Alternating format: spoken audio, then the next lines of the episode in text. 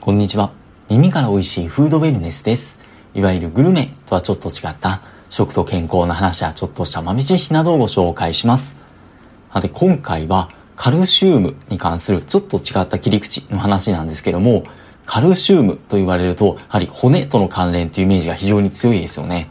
第120回の放送でも、カルシウムと骨との関係、カルシウムを取れば取るほど骨が強くなるってわけではないですよっていう話を紹介させていただきました。最新栄養成分辞典という書籍によると、体内のカルシウム量は体重の1.5%から2%を占めていて、そのうちの99%が骨とか歯の成分になっているっていうふうに言われています。でも100%ではないんですよ。じゃあ残りの1%は何なのかってところなんですけども、筋肉とか神経とかの組織に含まれているっていうふうに言われていまして、血液にカルシウムが溶け込んで、そこから細胞に運ばれることで、神経伝達を通じて筋肉を収縮させて、心臓の鼓動を保ったりですとか、神経の興奮とか緊張を抑制して、精神を安定させるとか、いろんな生理作用に関わっているっていうふうに言われています。いやいや、とは言っても、たった1%の話ですよね。99%と比べて、その影響ってビビたるもんじゃないかっていうふうに思ってしまいますよね。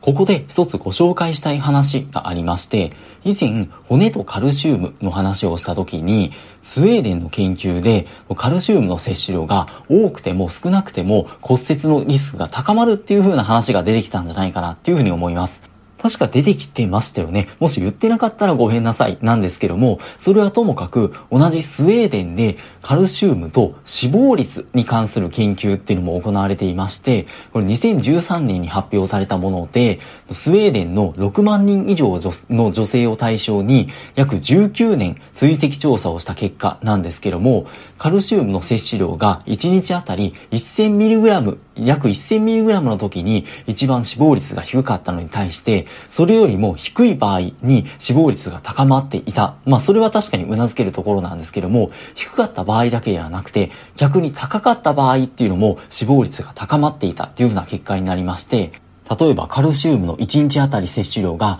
1400mg の場合は、先ほどの一番少なかった、リスクが少なかった時と比べて死亡率が1.4倍に上昇していたっていうふうな結果が出ています。骨との関連だったらまだわかるんですけれども、あと少なかった場合にリスクが高まるっていうのはなんとなくわかるんですけれども、逆に多すぎた場合も死亡率が上昇しているっていうのはちょっとびっくりな感じしますよね。ところで、骨っていうのはカルシウムが多く含まれているんですけども、多く含まれてるだけのこともあって、カルシウムの貯蔵庫としての役割も果たしているっていうふうに言われていまして、先ほどの1%のカルシウム、いろんな機能を持つカルシウムが不足している場合っていうのは、血液中に骨からカルシウムが溶け出して、それによって血液中のカルシウム濃度がすでに一定の濃度に保たれています。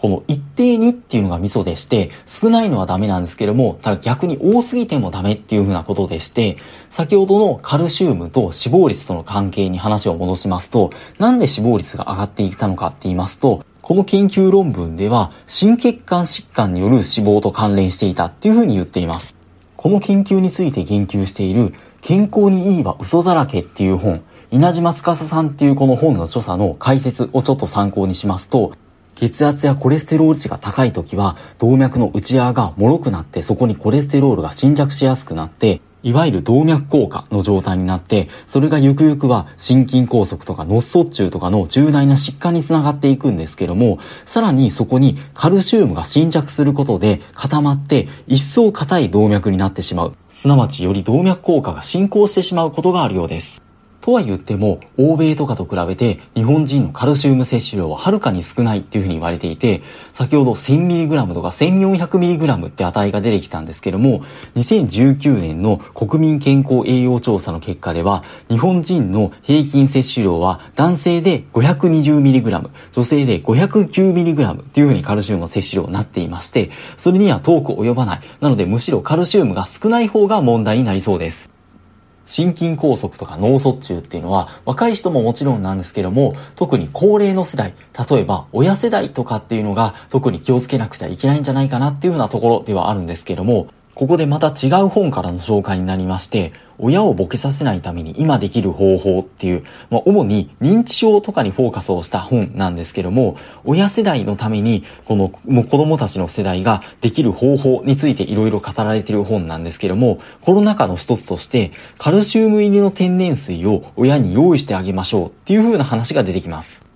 この本の中では、イギリスのお医者さんが、イギリス国内の64の町村で、飲料水の高度、軟水とか硬水とかの高度と寿命の関係を調べた結果、高度の高い水を飲料水としている町村の住民の方が、脳卒中とか心臓病での死亡率が低くなっていることが分かったっていう風な話を紹介されているんですけども、そういえばこのチャンネルでも以前、ブルーゾーンっていう世界の、まあ、長寿の人が非常に多い地域に関する話で、中米のコスタリカっていう地域を紹介した第111回の放送でも、長寿の人が著しく多いニコヤ半島っていう地域の水質がカルシウムやマグネシウムを多く含む硬水で、その豊富なカルシウムがニコヤ半島の人たちの筋肉の働きとか心臓とかを守っていて、それが長寿につながっている一因になっているんじゃないかっていう風な話が出てきました。日本の水質は基本的に軟水なので、ここではカルシウム入りの天然水っていう表現がされているんですけども、主眼を置いているのはまさに同じところでして、カルシウムを豊富に含む香水を取ることによって、その脳卒中とか、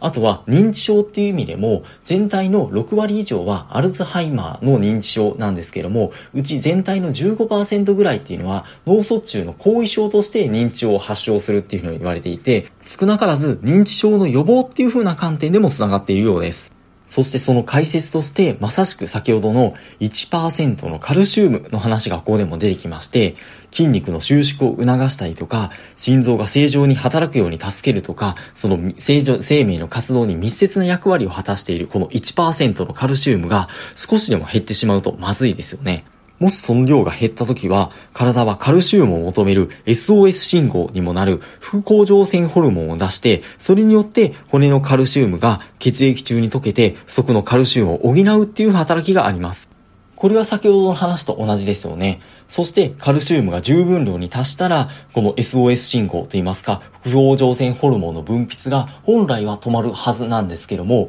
ところがですね、高齢者の場合っていうのは、ここの働き、ストップさせる働きがうまくいかなくて、副甲状腺ホルモンの分泌をうまく止められないことが多くあるそうです。ということはですよ、骨のカルシウムがその分どんどんどんどん溶け出すことになりますよね。そしたら血液中のカルシウムの濃度が一定どころかむしろ高まっていくことになります。そして過剰になったカルシウムが血管壁、血管の壁にくっついて付着をして硬くなることで、高齢者の場合はむしろ動脈硬化を引き起こす引き金にもなるっていう風な話が出ていまして、いやいや、それだったら、先ほど前半出てきたカルシウムの取りすぎで死亡率が高まるっていう結果の二の舞になってしまうじゃないですか。じゃあむしろカルシウムの豊富な水とかむしろ取らない方がいいんじゃないの？っていう風な感じしますよね。ただそれはちょっと違いまして、この1%のカルシウムが最初に不足してしまいましたよね。その不足したために体がそれを補おうとして、かえって血液中のカルシウムを過剰にしてしまうこの現象のことを